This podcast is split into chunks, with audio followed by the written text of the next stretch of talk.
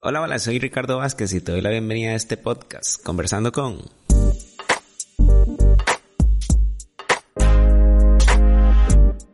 donde hablaremos de todo tipo de temas, tales como relaciones, amigos, experiencias de vida, testimonios, matrimonio, noviazgo y mucho más.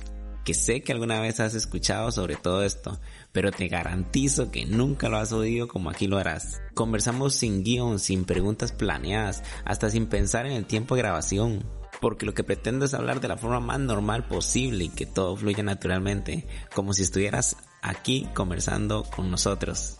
Así que sin más preámbulo comenzamos este episodio en 3, 2, 1, ya.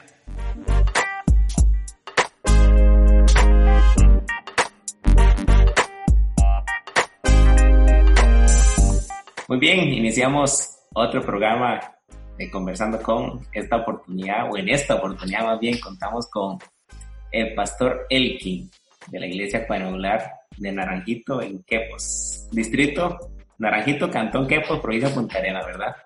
Eh, un placer, un placer que nos acompañe hoy y a quien te escucha también y nos ve. La verdad estoy muy contento de que puedas conversar hoy conmigo y, y conocerte más y saber de tu vida, cómo ha sido Dios o cómo ha trabajado Dios en tu vida, conocerte más, tu familia. Ah, primeramente me gustaría saber de dónde viene el pastor Elfin, dónde Dios lo trajo a este mundo, en qué barrio, en qué lugar, dónde nació. Bueno, muchas gracias, muchas gracias Ricardo por esta oportunidad y a todos los que nos escuchan y nos ven también por esta hermosísima hermosísima bendición. Bueno, eh, yo nací en la zona sur, eh, nací específicamente, específicamente en Ciudad Neily, en el hospital de, Ciudad Neily. Un 11 de enero de 1986 vine a, este mundo. Eh, ahí pues nací porque era el único hospital que había en ese, en ese momento allí cerca, ¿verdad? de la zona y además nosotros vivíamos, eh, o mis papás vivían en Paso Canoas, en la frontera, frontera, frontera con Panamá. Entonces, este, desde que tengo uso de razón, ¿verdad? Que ese hospital pues existe. Allí, allí específicamente fue donde, donde, donde nací. Yo siempre he dicho que, que quizás eh, no nací en, en, la iglesia porque no, no había culto ese día, ¿verdad? Pero este, porque siempre fue, fue el, el, punto donde siempre mi familia se concentró, pero específicamente nací en, en Ciudad Neily, en la zona sur, ahí en esa parte de, de, del distrito de Corredor, que es del cantón de Corredores, que, pertenece a toda esa parte, toda esa área ahí de Paso Canoa, La Cuesta, Laurel y todos esos demás distritos que están allí en, en Ciudad Neily. Es decir, desde que naces estás en la iglesia, por así decirlo. Como, ya lo mencionaste, ¿verdad? Bueno, nací en un hogar medio cristiano, porque pues mi mamá eh, eh, sí estaba en el Señor en ese tiempo, eh, mi papá no, de hecho, bueno, aún no todavía, pero por influencia de mi abuela materna, que, que es la que fue la que siempre estuvo cerca de mí, de hecho, mucha etapa de mi vida la desarrollé siempre con ella. Nunca fue eh, eh, en mi casa, casi, casi muy poco tiempo. Aunque sí viví con mis papás mucho tiempo, pero eh, sí nací en un hogar, y por eso digo medio cristiano, porque mi mamá pues estaba ah, allí en el Señor, teníamos siempre la influencia de mi abuela, pero no, no, no era en, en realidad completo porque pues no era toda mi familia la que realmente estaba en ese, en ese momento en el Señor y pues ahora todavía mi papá pues está en ese proceso, ¿verdad? Ok, muy bien. ¿Y toda tu niñez, tu adolescencia la pasaste ahí? No, no, no saliste ahí, sí. No, toda, toda mi niñez, eh, mi niñez, mi adolescencia, eh, mi juventud, una, una, gran parte de mi juventud todavía la pasé, la pasé allí.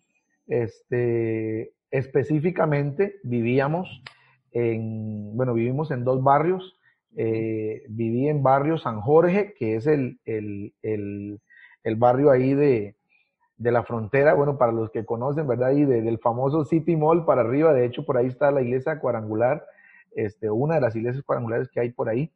Ese fue el barrio donde yo crecí, digamos, eh, una parte de mi niñez, porque luego mis papás eh, obtuvieron casa en otro lugar y muy cerca, que es un lugar que le llaman el Triunfo o por Darizara, que por ahí también tenemos otras, otras iglesias, este, algunos, algunos que conocen por ese lado allí. Este, y entonces me, me crié como entre esas dos partes, porque eh, aunque la mayoría del tiempo yo estaba con mi abuela materna, pero a veces estaba en mi casa, entonces mi papá me llevaba desde la casa cuando él iba para su trabajo para yo ir al kinder a otro pueblo, como por ejemplo, digamos, no sé, que yo viva en Manuel Antonio, y, pero vaya al kinder hasta Quepos. Entonces mi papá bajaba a Quepos a trabajar, como decir un ejemplo, ¿verdad? Y él me llevaba, entonces me dejaba, y de ahí yo salía hacia la casa de mi abuela. Por eso es que siempre, siempre, toda mi vida, hasta hace un año y un poquito que mi abuela partió con el Señor, tuve siempre la influencia de mi abuela. Entonces mi niñez, mi adolescencia y parte de mi juventud la hicimos la hicimos ahí, en, ese, en esos dos sectores que están muy, muy, muy cerca de la, de la frontera con Panamá. Ah, ok, ok. Es decir, este, sí, sí, estaba al límite del país, en, en, la pura frontera. Ahí creció, ahí pasó su adolescencia.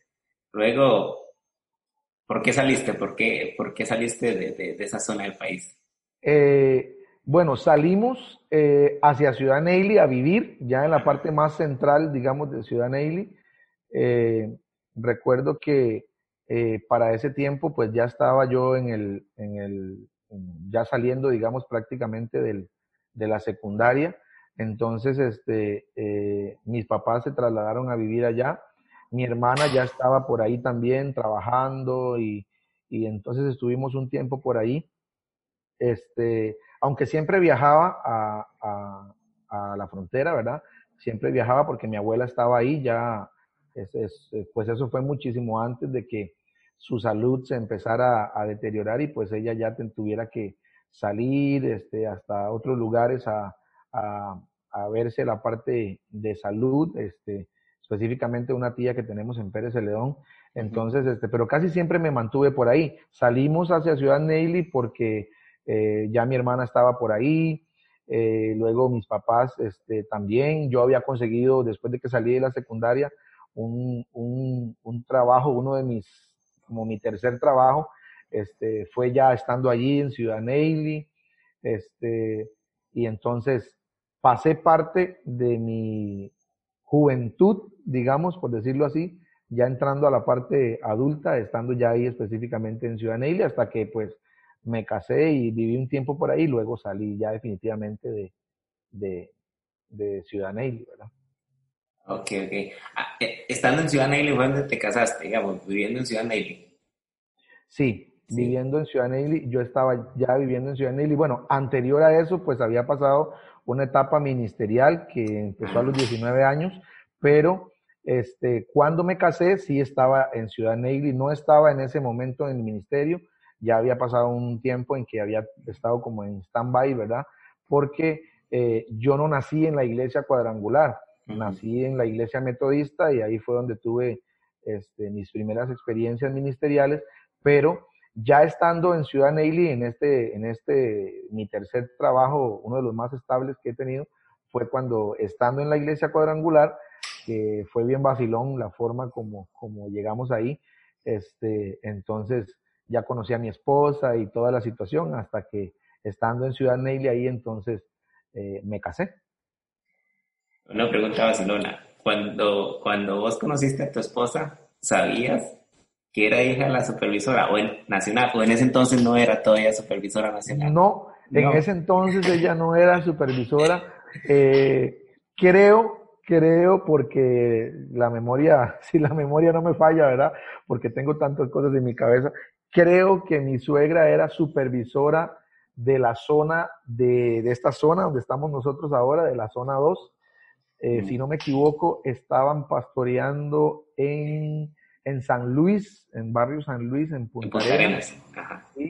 Este, pero no, en ese tiempo mi suegra no era, eso fue ya, ya estando ya casados nosotros, que ya ella pues entró en esa etapa, pero no, no sabía, sí sabía que era la hija eh, digamos, de, de, una pareja de pastores que tenían muchos años de estar en la iglesia cuadrangular. Eh, yo anduve mucho tiempo en misiones, anduve mucho tiempo en la parte de misiones. Entonces, cuando yo empecé a conocer a mi esposa, eh, eso, ¿verdad? Que lo, vacilan a uno, que, y entonces me decían, ella es la hija de fulana y es la hija de fulano y, y como mi suegra, ¿verdad? Pues todo el mundo la conoce y, por su manera de ser y demás. Entonces, a veces me vacilaban, a veces me, les gustaba molestarme con eso, pero en realidad no, no sabía bien quién era realmente mi suegra, porque yo había tenido acercamiento mucho con mi suegro, porque en Ciudad Neily, en aquel tiempo, cuando yo fui oveja allá, en la iglesia cuadrangular, hacían muchas convenciones. Entonces, como llegaba toda la gente de todo el país, entonces ahí tuve algunos acercamientos, pero fue con mi suegro y en misiones también me lo topé alguna, un par de veces por ahí, eh, pero con la suegra casi no. De hecho, hubo un proyecto que una vez fuimos al lado de Turrialba, que mi esposa estuvo en ese proyecto y estuvo ahí en la construcción y estuvimos ahí haciendo y nunca jamás me di cuenta, ni la vi, ni recuerdo que la vi y unos años después estábamos mirando una fotografía que, nos habían tomado en un río que fuimos más abajo a, compartir un rato ahí. En ese tiempo eh, mi pastor era Hugo Aguilar, este, que estaba en Ciudad Neily, y cuando nos quedamos viendo esa foto los dos, y, pero ¿cómo que usted estaba ahí? Yo no me di cuenta. Yo eh, de hecho, teníamos rumbos diferentes. Este, yo hasta estaba en otra relación y ella también, pero ahí nos vimos y nos dimos cuenta que, que cómo trabaja Dios de, de vacilón, ¿verdad? porque nunca supe, eh, ni siquiera recuerdo que la haya visto en, ese proyecto, fue bastante vacilón. Wow, sí, ¿verdad? ¿Cómo pasan las cosas a veces? El mundo es tan pequeñito y de verdad que, qué curioso. Ahora una pregunta que sé que muchos les gustaría hacerla. ¿Cómo separar o cómo entender esa relación de jefe, por decirlo de alguna forma, y de suegra y de suegros a la vez? porque hay gente que le cuesta mucho entender eso y separar esa situación. ¿Cómo, cómo, cómo, cómo es tu vida sabiendo que tienes, porque vos sos el pastor de una iglesia, ¿verdad? Eh, y tienes que eh, rendir cuentas a ella como supervisora, pero también es tu suegra. ¿Cómo, ¿Cómo se trabaja eso o cómo se hace? Porque es curioso, es curioso. Sí, sí. Bueno, esa pregunta me encanta porque eh, es bastante vacilón. Y quizás quiero remontarme un poco atrás, eh, Ricardo, porque yo pienso que eso va mucho en la formación que uno haya tenido. Mi pastor, eh, quien aún vive todavía y es todavía pastor en una iglesia en Liberia, Guanacaste, bueno, a quien amo profundamente con todo mi corazón, su familia, sus hijos, todo, todo. Siempre aprendí de mi pastor eh, el aprender a separar eso, porque aunque, aunque inclusive yo lo veo a él hasta como una, hasta como familia en mi carne, aunque no lo es, pero siempre para mí es la parte de mi pastor, yo siempre lo he llamado mi tío y es, hemos tenido una relación muy, muy cercana. Siempre de él aprendí eso. Y, es vacilón porque yo creo que al estar uno en esta posición, realmente, eh, cuando uno aprende eso en madurez, no es que seamos completamente maduros porque nos falta mucho para llegar a eso, pero sí creo que a veces le cuesta más a la gente de afuera que a nosotros, ¿verdad? Porque sí realmente eh, eh, yo lo, he logrado entender que cuando yo he tenido que estar en una posición de respeto, no digo que por esto cuando no estamos en, cuando estamos en familia la de respeto, no, no, sino que la relación de familia, y, y vieras que es curioso, Ricardo, porque inclusive hasta las, hasta las conversaciones, la forma de vacilar, cuando estamos en casa es completamente diferente, ¿verdad? Y yo creo que a mí me ha ayudado mucho, y, tengo que confesarlo muy abiertamente y con mucha alegría en mi corazón, me ha ayudado mucho la madurez de ellos también como pastores, de mi suegro, de mi suegra. Este, ¿Por qué? Porque inclusive yo soy un pequeñito a la par de ellos, ¿verdad? De la experiencia y tantos años que ellos tienen. Entonces me ha ayudado mucho porque en cierta medida eso también en momentos cuando quizás yo me he querido atribular por esa situación que me estás mencionando, ellos me dicen, no, tranquilo, vamos por aquí, no, no, no, hay, nada, no hay nada que perder, estamos porque en realidad de ellos también he podido aprender muchísimo en esa área, porque claro, si usted me lo pregunta de una manera directa, es súper complicado, ¿verdad? Es súper complicado porque pues siempre eh, hay esa línea, ¿verdad? O ese pequeñísimo hilo conductor ahí de que por, por, por la relación, ¿verdad? Eh, eh, de familia, pues nos jala, pero, pero vieras que yo pienso que cuando uno llega a alcanzar esos, esos, esos niveles de, de, confianza y de madurez, y de hecho yo siempre vacilo a mi esposa porque a veces mi esposa me dice, qué barbaridad, a veces yo veo que usted se lleva mejor con mis papás que yo, no porque ella se lleve mal, sino porque la relación que realmente hemos hecho es muy, muy estrecha y nos ha permitido aprender a sobrellevar eso. Entonces, creo que cuando uno logra eso, se vuelve fácil y se vuelve menos frustrante que si quizás hubiera ahí una, porque la sociedad siempre nos vende la idea, ¿verdad?, que la relación entre los suegros y los yernos y las nueras a veces no es muy buena, pero yo realmente puedo decir que, que Dios me ha bendecido muchísimo y hemos aprendido realmente a sobrellevar esta, esta relación porque eh, se lleva, se lleva su, su, su rato entender que, que, hay momentos en que ella es mi pastora, es mi supervisora, y hay momentos en que es mi suegra. Y, y hemos sabido realmente con, llevarlo de una manera genial, ¿verdad? Genial. Sí, eso que dices tiene mucho sentido. Entender, entender en qué momento es mi suegra y en qué momento es mi supervisora. Y a veces ahí es donde fallamos, tal vez, que, que no se puede combinar. Hay que entender que hay partes y momentos exclusivos para una cosa y para otra. Y, y eso trae paz, como dice usted, si usted lo, si los maneja como lo estás manejando vos, trae paz y trae confianza y hasta más bien es beneficioso, porque qué mejor pedirle consejos a ella, digamos, en esta parte ministerial, como dices vos, porque si no hubiera tanta confianza sería más difícil pedir consejos. Entonces, wow, excelente consejo para aquellos que tal vez este, en algún momento están pensando casarse con una hija de pastor, qué sé yo, eh, que sigan ese consejo tuyo porque está muy, interesante y muy bueno, la verdad. Gracias por, por dar eso. Vos llegas a Naranjito como pastor, ya casado, ¿verdad? Ya en vía matrimonial. ¿Cómo fue ese, ese, ese paso? ¿Ya vivías en la zona de Quepos o estabas en Ciudad Neily todavía? ¿O cómo fue? No, cuando nosotros eh, se nos plantea el reto de venir acá, estábamos viviendo en Pérez Celedón. Eh, veníamos pasando por una etapa un poco difícil como, como familia. Bueno, en ese, hasta ese momento, pues éramos mi esposa y yo porque no teníamos a, nuestro pequeño todavía. Este, cuando pasamos por ese, por ese periodo, eh, pasé un periodo bien difícil, este, eh, que estuve de hecho ocho meses sin trabajar, sin poder conseguir un empleo. Entonces, eh, debido a esa razón, eh, entonces nos vinimos a, a, de Ciudad Neily, nos vinimos a Pérez Celedón. En ese momento, este, mis suegros estaban en Pérez Celedón y estaban impulsando lo de la iglesia de Pérez y cómo estaba todo el asunto ahí. Entonces, empezamos a, a, a, a congregarnos ahí, ayudar, este, para la, para la fecha en que ya la iglesia pues estaba eh, retomándose, ¿verdad? Porque todos conocemos la historia de la, de la iglesia de, Pérez, pero ellos estuvieron un tiempo ahí. Eh, para ese periodo ya mi suegra este, pues estaba en la supervisión nacional, entonces ellos tenían que salir mucho y hacer algunas cositas, ¿verdad? Y, y sus, sus obligaciones, que normalmente eran entre semana, porque fin de semana ellos pues eran muy responsables a la iglesia, entonces siempre estaban el, el, fin de semana en la iglesia, no, no, no descuidaron nunca esa parte. Sin embargo, habían momentos en que habían situaciones, ¿verdad?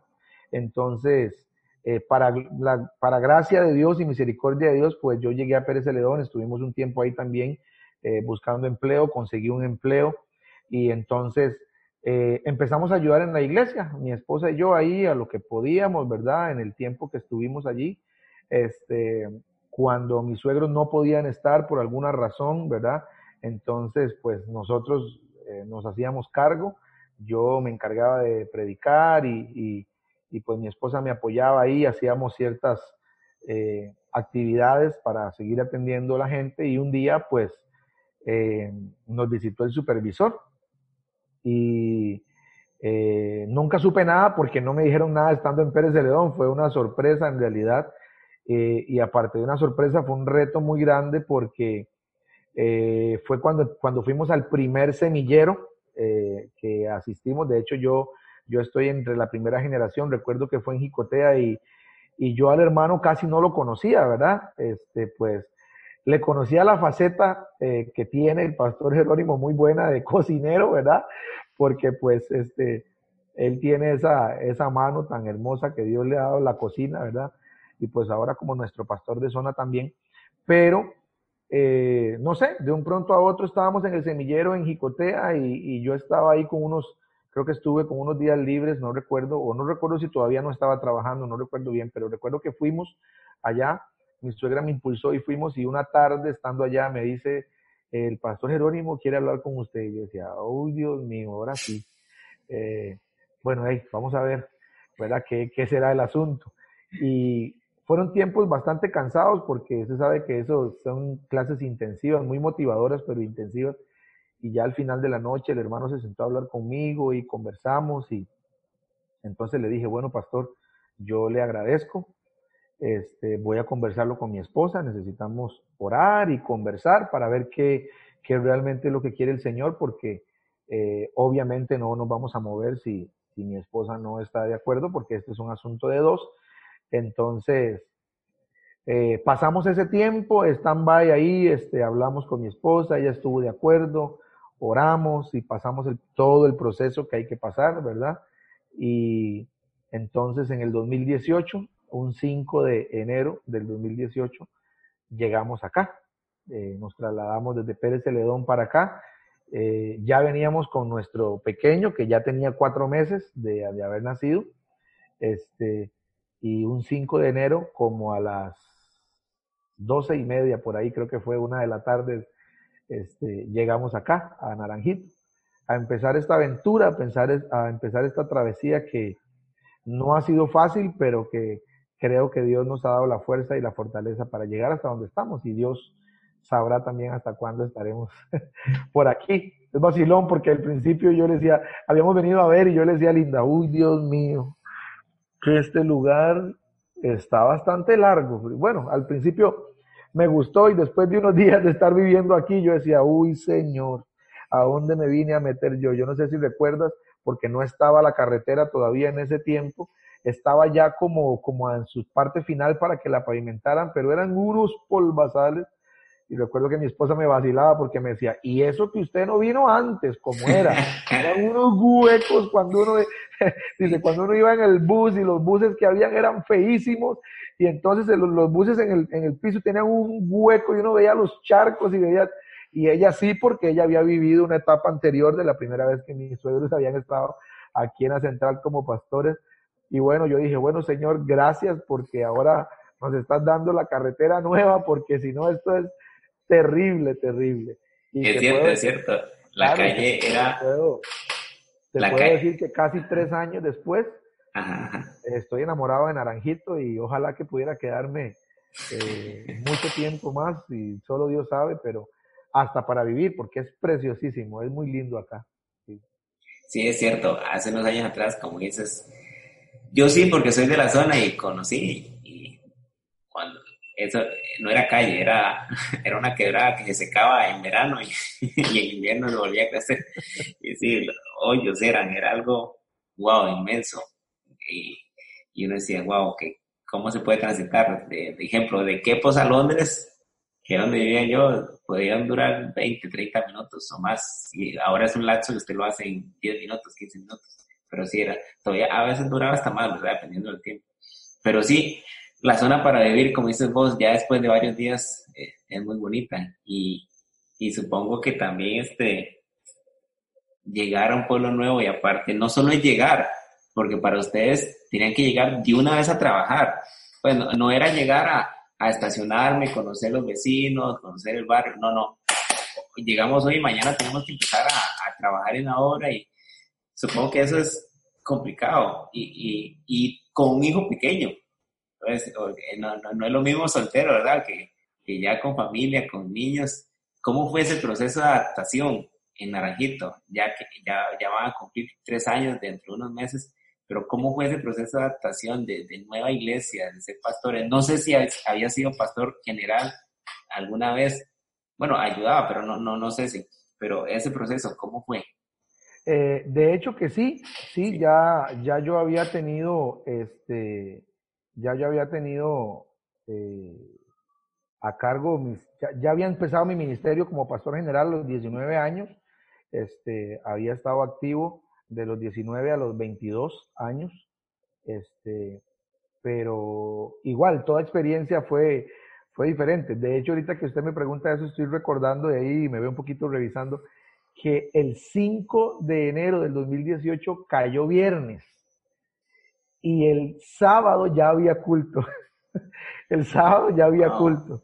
Entonces, eh, bueno, e, el, pastor que estaba saliendo pues había dejado un, un, programa ahí hecho, ¿verdad? Pero este, ya el sábado, imagínense, todavía el sábado uno no tiene nada acomodado en la casa, no tiene muchas cosas que están adaptándose, ¿verdad? Y ya el sábado había que, que entrar en servicio. En ese tiempo, nuestra iglesia tenía servicio general los sábados, ahora no. Después de unos años habíamos hecho unos, después de estos dos años, casi tres, hicimos unos cambios ahí, pero eh, tenían, teníamos culto general y entonces era así como rápido, ¿verdad? Acomode lo que puede la ropa y para que deje ropa a mano y ya el sábado al otro día había que estar listo porque ya había, ya había culto. Realmente fue bastante, eh, eh, tal vez la palabra puede ser como atareado, porque entre que uno se acomoda y, y estar acá cerca, era mi primera experiencia como pastor viviendo tan cerca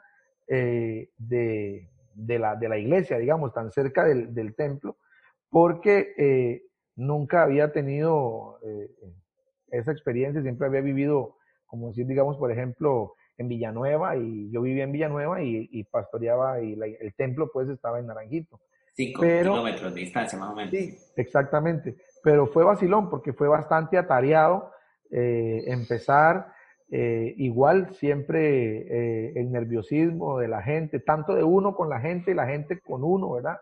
Eh, teníamos una cierta bendición, y digo cierta porque fue algo que también nos ayudó a construir mucho de lo que hoy Dios nos ha permitido lograr, y es que por esta situación de como Naranjito empezó a, ponerse, como Naranjito empezó a ser más atractivo para vivir y demás, habían algunos hermanos que se habían venido a vivir a Naranjito, que habían sido de la iglesia central. Entonces, en el tiempo en que mis, mis suegros habían sido pastores en la central, entonces conocían a mi esposa. Entonces eso nos ayudó mucho, fue una bendición muy grande y sigue siéndola todavía aún, que nos abrió un camino también bastante bueno porque pues también por parte de mi esposa ahí tuvimos esa, esa bendición de acoplarnos un poco más rápido. Este, por, porque estos hermanos que venían de la central, pues inclusive habían visto a mi esposa súper niña, porque ella llegó aquí, eh, creo que de cinco años, si no me equivoco, la primera vez, y se fue cuando tenía como 18, entonces fueron bastante años, fueron 13 años que estuvieron aquí. Entonces, esos hermanos que estaban aquí la conocían, la conocieron desde muy pequeña y demás, entonces eso nos ayudó mucho. El reto siempre fue grande porque eh, es, un, es, un, asunto que pues uno eh, al final, a la, a la, hora que usted se sienta, ¿verdad? Y analiza, aunque todo es por la misericordia de Dios, pero siempre hay eh, ese, está ese miedo, está ese temor, ¿verdad? De, de la nueva experiencia y demás, pero sí realmente eso nos ayudó muchísimo porque eh, hizo un camino también en, en, el que hoy podemos eh, decir que Dios eh, trabajó mucho también en esa parte y, y, en otras áreas que obviamente pues también el Señor nos ha hecho crecer de una manera, uff, abismal, ¿verdad?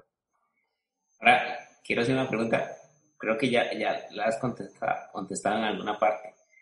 No, creo, no, es un hecho, pero ¿cómo es para las personas que tal vez en algún momento vayan a tener la experiencia de llegar a pastorear una iglesia nueva y en un barrio nuevo, con gente totalmente nueva que no conoces?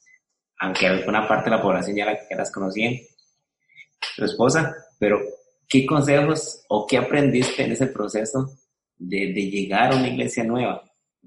Pues ¿qué, qué cosas aprendiste que usted dice, muy bien, si a alguien le tocara abrir una iglesia o le tocara llegar, me gustaría darle este consejo? ¿Qué, qué aprendiste? Yo creo que, que, aunque, que aunque es un principio de todo cristiano, porque es un principio de todo cristiano, yo creo que una de las cosas que más he aprendido es a no perder el principio de siempre querer servir de la mejor manera. Porque cuando tú llegas a un lugar que no conoces a nadie, que no es tu barrio, que no es ni siquiera eh, tu denominación, aunque de una u otra manera sí era mi denominación, porque pues ya yo había entrado aquí, ¿verdad?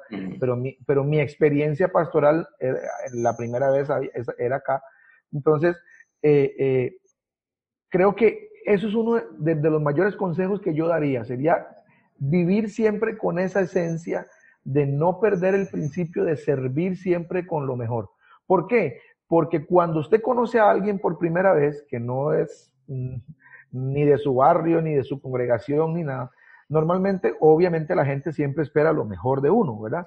Entonces yo creo que el principio es siempre servir con esa parte genuina, con esa humildad, con esa, eh, eh, con esa prontitud eh, que no solamente debemos tener a los pastores, que ya lo sabemos, ¿verdad? Porque eso es, es algo que es natural y debe ser natural en todo ministerio, no solo en el ministerio pastoral, pero también es tener eso claro, que, que que es algo que el Señor nos ha confiado y es como dice eh, el apóstol Pablo, que Él nos ha tenido por fiel poniéndonos en el ministerio. Entonces yo creo que, que para mí un consejo primordial, además de lo demás que ya viene por, por, por sentido común, ¿verdad? tu sometimiento, tu responsabilidad y demás, pero creo que esa parte de servir, de extender sus manos para la gente, eh, y creo que esa ha sido una de las cosas porque imagínate que si me pusiera a contarte cuántas cosas eh, eh, em, este, que tal vez para muchos no son muy relevantes hemos hecho, ¿verdad? Eh, y cómo gente ha llegado a nuestra iglesia con cosas que hemos hecho. A veces mi esposa me dice, usted sí que es arriesgado, porque a veces le hemos abierto la puerta a gente, ¿verdad? Que, que quizás uno piensa que no. Y hoy están en Cristo disfrutando su vida con Dios y, y tal vez antes no querían saber nada de Dios y, cuando me refiero a cosas extrañas y locas, no me refiero a nada raro, sino me refiero a eso, a abrirle la puerta a la gente con ese servicio. Y de hecho, es, una, es uno de los, de los lemas que hemos impulsado mucho acá en la iglesia, que somos una iglesia de brazos abiertos para amar y restaurar. Entonces, cuando yo realmente abro mis brazos con ese servicio genuino, entonces creo que el reto se vuelve un poco más, más eh, eh, más llevadero, nunca más fácil, pero más llevadero porque usted puede caminar siempre confiando en que, en que lo que está haciendo está bien, quizás podrá meter la pata en el camino en algunas cosas, pero Dios siempre se glorifica en medio de eso. Entonces, e, eso quizás sería lo, lo, para mí lo más eh, que podría ayudarnos, quizás no lo más importante, pero es una, una experiencia que nos puede ayudar a apalancar lo que realmente Dios quiere que hagamos donde estemos, donde quiera que estemos. Sí, es cierto. La Biblia nos, la Biblia nos dice en qué nos vamos a parecer, o en qué, parafraseado Ricardo versión Reina Valera, cómo nos parecemos a Jesús o cómo hacemos discípulos en amándonos unos a otros. Y como vos decís, el servicio es parte del amor. El servicio, el ayudar, el ser este, útil para... Porque si no me equivoco, si, creo que no me equivoco, pero Vos este año, al principio, cuando la escuela de Naranjito se, se, se, empezó a realizar nueva, se destruyó para hacer la nueva, creo que en, en, la, en la, iglesia eh, prestaron algunas instalaciones, ¿verdad? Para, para la escuela. De hecho, este, eh, hoy todavía, bueno, todavía quedan algunas cosas, pero ya estas semanas ya se están pasando de regreso ya a la escuela, a la escuela nueva.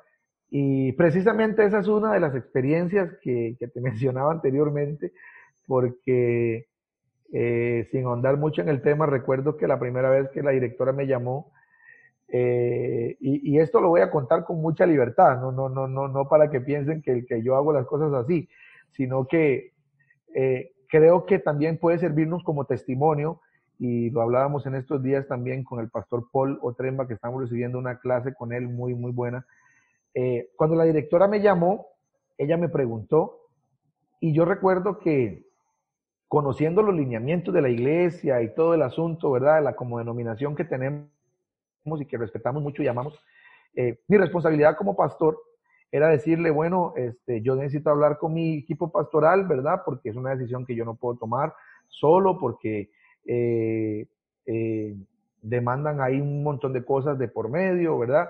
Y sin embargo, a resumidas cuentas, creo que desde el puro principio le dije que sí, no recuerdo, pero creo que desde el puro principio le dije que sí. Y oré ese día porque yo estaba en Manuel Antonio, andaba haciendo un mandado, ella me agarró así como rápido y cuando llamé al concilio la semana siguiente para yo decirles lo que me habían, ella ya iba a mandar la carta para hacerlo más oficial y todo, eh, sinceramente Ricardo, me sorprendí porque yo dije, bueno Señor, tú conoces los, Dios conoce los deseos de nuestro corazón y cuando Dios sabe que nosotros queremos hacer algo, queremos romper con algo, de alguna manera Dios, Dios eh, eh, se glorifica. Yo en mi mente había pensado que era una buena oportunidad para romper el hielo que quizás había entre la comunidad y la iglesia cuadrangular. Y cuando yo les presento a los hermanos del concilio el proyecto, ellos me dicen, genial, pastor, esto es una oportunidad para entrarle a la comunidad. Entonces, yo me quedé perplejo y yo dije, bueno, no, no se lo dije a ellos, pero por dentro dije, Señor, realmente gracias porque tú, tú eres fiel.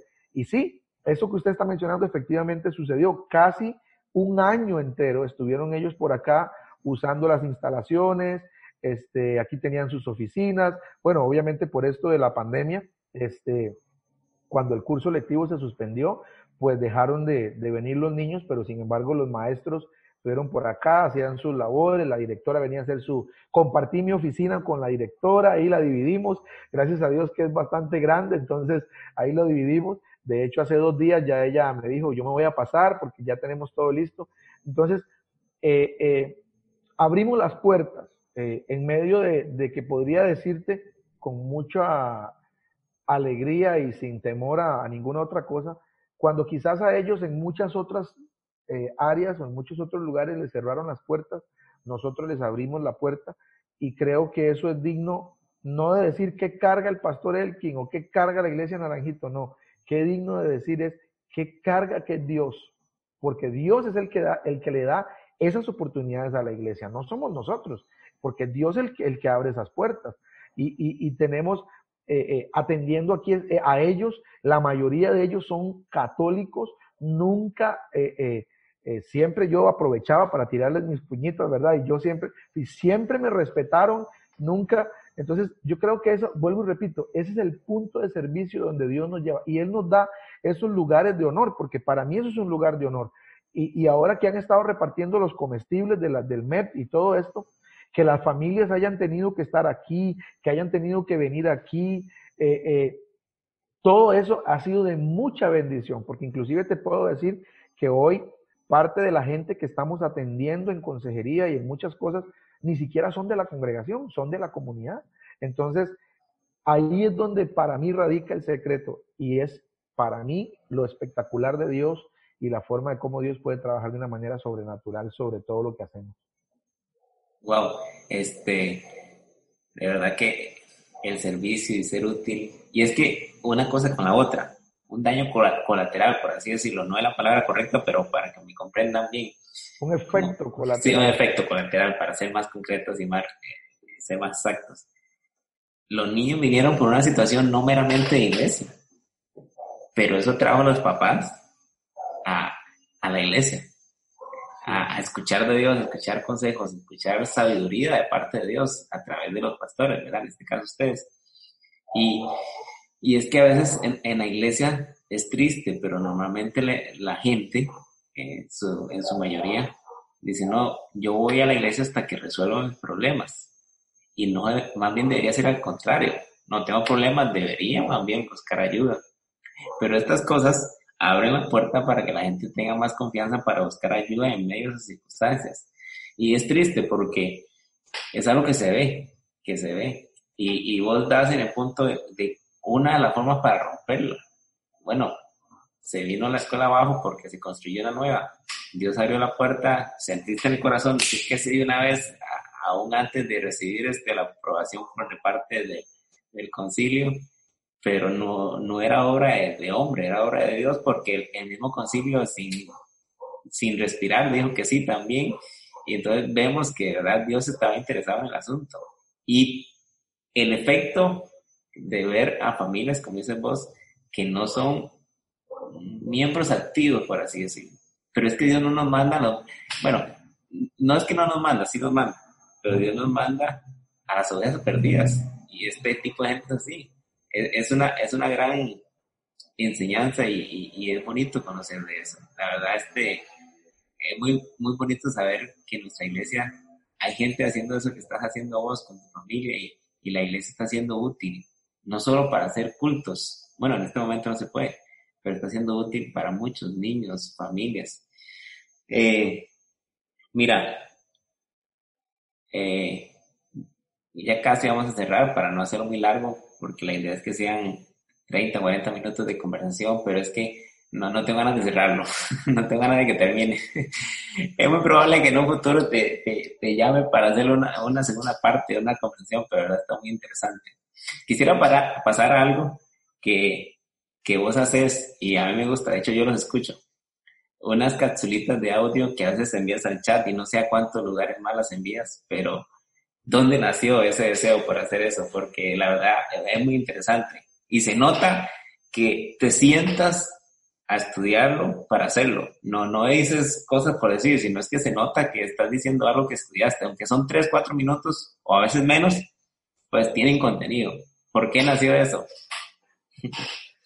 Bueno, yo creo que eso eh, eh, nació porque yo siempre he tenido la necesidad de, a ver cómo lo digo, porque es algo muy característico de, de mí como persona. Siempre he tenido la necesidad de estar haciendo algo, a pesar de que estoy bastante ocupado con muchas cosas de la congregación, ¿verdad? Que, que hacemos.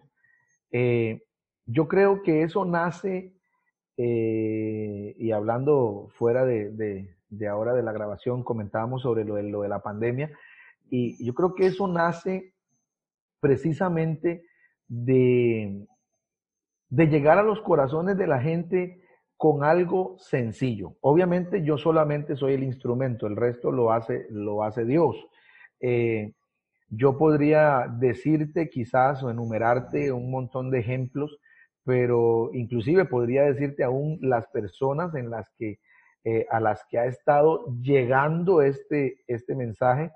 Eh, hemos parado un poco porque hemos estado bastante enredados con ciertas situaciones que estamos haciendo acá, resolviendo en la iglesia para lo que es la reapertura.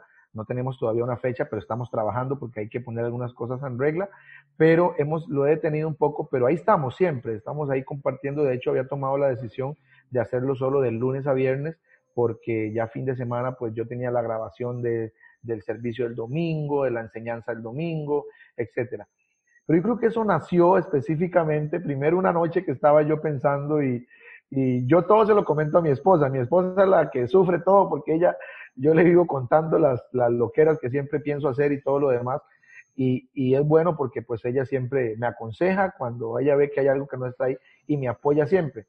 Y creo que eso fue como naciendo por ahí, llegarle a la gente con algo sencillo, eh, eh, porque quizás mucha gente en sus iglesias no tiene la oportunidad o no tiene la opción eh, de escuchar algo, digamos, específicamente ahora en este tiempo que estamos en pandemia, tal vez no solo de su pastor, sino, y tal vez pienso que también como romper ese esquema del culto, de solo ir al culto martes, bueno, en nuestro caso, martes, jueves, eh, domingo, o sea, y, que la gente siempre, siempre tuviera una, una forma de cómo estar conectado con pequeñitas formas de ver la palabra de Dios, porque de hecho si usted lo notaba o lo nota, siempre iniciamos con un versículo bíblico y de acuerdo a ese versículo desarrollamos lo que... De, de hecho, estas últimas veces tomé la decisión, eh, había hecho uno como de cuatro minutos, creo que era el más pero eh, había tomado la decisión de que no iban a pasar más de dos minutos 20 segundos.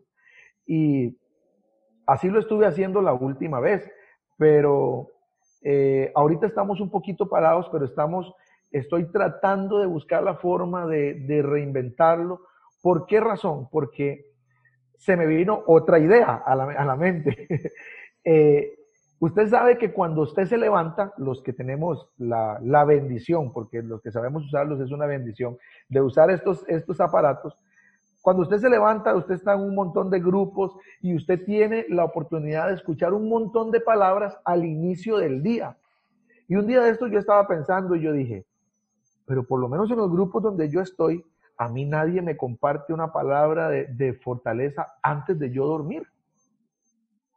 Y yo dije, bueno, quizás pueda darle otro matiz a las cápsulas de esperanza y no empiece a compartirlas de día, porque yo antes lo hacía entre 5 y 30 y 6 de la mañana, a veces me retrasaba un poco y me daba hasta las 8 de la noche, dependiendo si tenía que salir a hacer alguna diligencia y se me pasaba por ahí.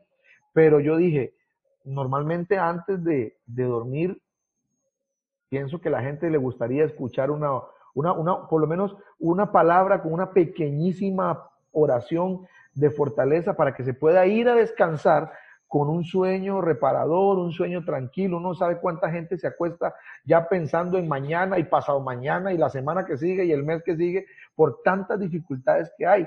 Entonces, de hecho, este, en estos días estaba comentándole a mi esposa eso, que, que tenía ganas de, de seguir haciéndolo, pero darle ese matiz, cambiarlo de hora y compartirlo en una hora más o menos este, eh, aproximada en cuanto ya la persona se está preparando para quizás acostarse y entonces que puedan escuchar una cápsula donde diga, bueno, usted, a pesar de que usted quizás tuvo algún día tedioso, tuvo un día complicado, acuéstese y descanse que Dios tiene control de todo. Entonces, nació en ese deseo de tal vez brindarle a la gente eh, esa, esa, esa oportunidad de respirar, de, de, seguir pensando y de seguir teniendo en su corazón la convicción de que con la fe en el Señor Dios sigue trabajando en medio de nosotros. Y de hecho, hace unos días dejé de compartir por situaciones que, como te explico, estaba ocupado mucha gente, eh, amigos pastores de la otra denominación donde yo vengo, que todavía tengo comunicación con ellos, me decían, hijo, ¿puedo compartir esto con la gente mía? Y yo, claro que sí, compártalo. Cuando dejé de compartirlo, me escribieron, ¿qué pasó? Que la gente me está preguntando que hace días que no puedo reenviar la cápsula. Que... Entonces ya les expliqué y les, les, les hice la aclaración, pero creo que sí, estoy eh, trabajando en eso para poder seguir con la misma línea, pero tal vez poder hacerlo para bendecirles en la noche, cuando ya usted sabe que usted se va a acostar. La mayoría de la gente, está comprobado que el 95% de las personas duerme con el celular, o por lo menos el celular está a la par. Entonces, eh, que puedan escuchar eh, una reflexión o algo pequeñísimo antes de acostarse y puedan tener esa, esa hermosa bendición también de saber que aun cuando duermen, Dios está cuidando de ellos y está velando y trabajando en todas sus necesidades y sus, sus peticiones. Sí, es cierto, es muy buena, buena opción y la verdad, escuchar algo que me pasa antes de dormir, mucha gente lo necesita. O en algún momento de nuestra vida lo necesitamos también nosotros, porque tampoco, no es que estamos exentos a, a pasar por momentos así, ¿no? También hay momentos de la vida que uno dice, ocupo respirar, pero no, no tenemos un tanque de oxígeno pequeñito por ahí y esos mensajes, como vos dices, pueden ser ese pequeño tanque de oxígeno que necesitamos para respirar un poco. Y verdad, ha sido de mucha bendición y ha sido muy bonito. Una última pregunta antes de cerrar. Tal vez es una pregunta que va, que alguien diría cuando la escucha, pero ¿por qué no siguieron por ahí? Pero quiero hacerla porque tal vez esto puede provocar el inicio de una segunda conversación cuáles son los retos de nuestra denominación para, enfocarnos en nuestra denominación o en la iglesia en general, la verdad, porque la iglesia de Jesucristo somos todos. Los retos de la iglesia ahora en tiempos de COVID. Eh, abunda mensajes sobre esto, pero me gustaría saber qué piensas al respecto. ¿En qué línea podríamos ir como iglesia para seguir alcanzando a los perdidos y manteniendo a los que están en la fe? Uno o dos puntos que usted, diga, tenemos que ir por este camino. Como le digo, puede ser ah, el inicio de una segunda conversación esta respuesta.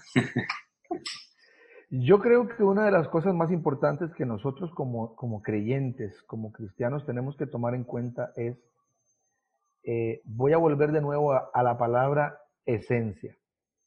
Y una de las cosas que la palabra me enseña, que la escritura como, como, como su esencia me enseña, es que cada vez que algo sucede en la humanidad, cada vez que hay algo que marca la humanidad, todo el entorno cambia. Cada vez que algo sucede en la humanidad, en la sociedad, cambian cosas. Pero el Señor nunca cambia. El mensaje nunca cambia. Y quiero que eso lo podamos ejemplificar. Por eso Jesús dice con la palabra, yo soy la vid y vosotros los pámpanos. El que permanece en mí llevará mucho fruto. Y obviamente, pues, la enseñanza más grande es que, porque separados de mí, nada podéis hacer. Yo creo que esto no es un principio para decir, ay, los pastores ahora tienen que pensar más que hacer. Claro, sí, tenemos que pensar más que hacer porque el asunto se ha complicado. Pero a nivel de iglesia, hablando de la iglesia cuadrangular, hablando de la iglesia del Señor, yo creo que el, el, punto por donde nosotros debemos de caminar es saber que nosotros no podemos estar despegados del tronco. Nosotros somos las ramas, pero si nosotros permanecemos en el tronco, siempre, siempre, el fruto que nosotros querramos llevar va a tener un efecto positivo de bendición, tanto en nuestra vida como en el entorno y en el reino de Dios, que estamos manifestándolo nosotros aquí en la tierra. Entonces, me parece que uno de, las, de, los mayores retos que nosotros tenemos como iglesia, háblese de lo que usted guste en los últimos tiempos, usted ve inclusive ahora gente ya hablando del anticristo, hablando del nuevo orden mundial, hasta gente que ni siquiera entiende una papa de eso, ¿verdad? No entienden nada, pero están hablando del anticristo, del nuevo orden mundial, etcétera. Pero yo creo que, que aunque nosotros sí tenemos la responsabilidad de conocer esas cosas, mientras yo esté pegado a la vida. Ese pasaje es vital en la vida de todo cristiano. Yo soy la vid y vosotros los pámpanos. Si usted se despega de la vid, entonces el reto que usted pueda tener por, por delante se complica aún más. Y esto no se trata solo de los pastores, solo de los líderes, solo de lo bonito que se puede ver el servicio virtual, qué montón de cámaras tenemos, qué montón de cosas. Todo eso tiene un precio y se paga, está bien. Pero yo creo que el reto más grande es seguir nosotros pegados a la vid, porque conforme nosotros sigamos pegados a la vid, el fruto que Dios nos manda que vamos a producir, va a producir. Pero yo no puedo producir frutos si me despego de la vid. Y, hoy vemos mucha gente despegados de la vid, porque les ha ganado más el temor a la pandemia o etcétera, tantas cosas, que, que entonces se han despegado de la vid y entonces el fruto que Dios los, llamó a dar o el fruto que iban a producir se desapareció, se secó. Entonces, para mí, para mí, y quiero eh, eh, tomar unas palabras de nuestro presidente, Pastor Rubén, que vi por ahí en un chat un día de estos, que Dios va a usar nuestra denominación para estos últimos tiempos, pero, aquí viene el gran pero, pero el compromiso de seguir nosotros pegados al Señor, como esa, como esa vid, como esa, como esa metáfora que Dios está haciendo ahí, como esa comparación que Dios está haciendo ahí. Es el secreto para que entonces la iglesia salga triunfante. Y el fruto es nuestro testimonio, el fruto es la gente que no conoce a Cristo y aunque no estamos reuniéndonos en un templo físico, están viniendo a Cristo, gente que está buscando desesperadamente ayuda. Ese es el fruto, pero la consecuencia de ese fruto es seguir nosotros pegados a esa vida. Entonces, que los retos que vienen adelante puedan estar eh, eh, eh, cimentados y puedan estar sujetos, puedan tener las bases de esa vida.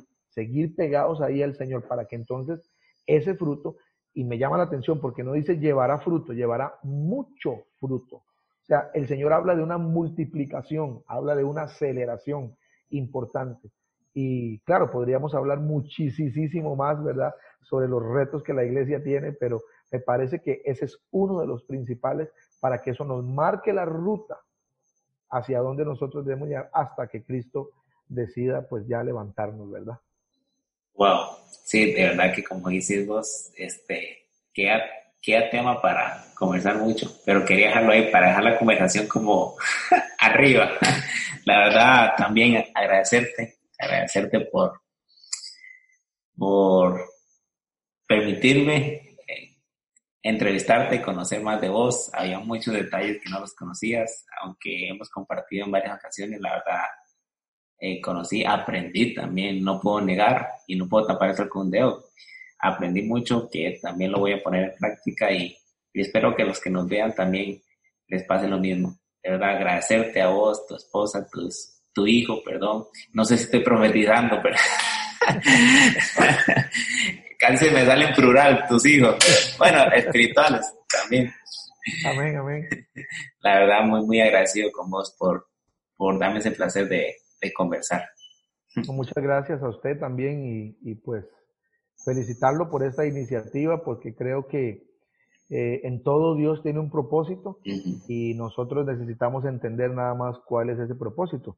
Y a la gente que nos ve, eh, aprovechar, no, esto no se trata de, de, de hacerlo muy espiritual ni, ni muy pero siempre hay algo que nos queda, siempre hay una enseñanza que nos queda y, realmente los que nos escuchan estamos eh, siempre esforzándonos por ser, ser genuinos, ser en lo que somos naturales y, hacer en Dios lo que Dios nos ha mandado hacer. Entonces, si en algún momento determinado, pues eh, alguno de ustedes se ha sentido quizás eh, sin fortaleza, pues entonces ánimo, ánimo y, gracias a Ricardo por esta oportunidad y sé que también es un esfuerzo de familia, Ingrid, su pequeño también, eh, porque sacar este ratito, pues uno lo, lo, lo, saca, ¿verdad? Su familia se queda por allí, en la sala o, en, o alistando los burritos para la cena mientras uno termina o qué sé yo, ¿verdad?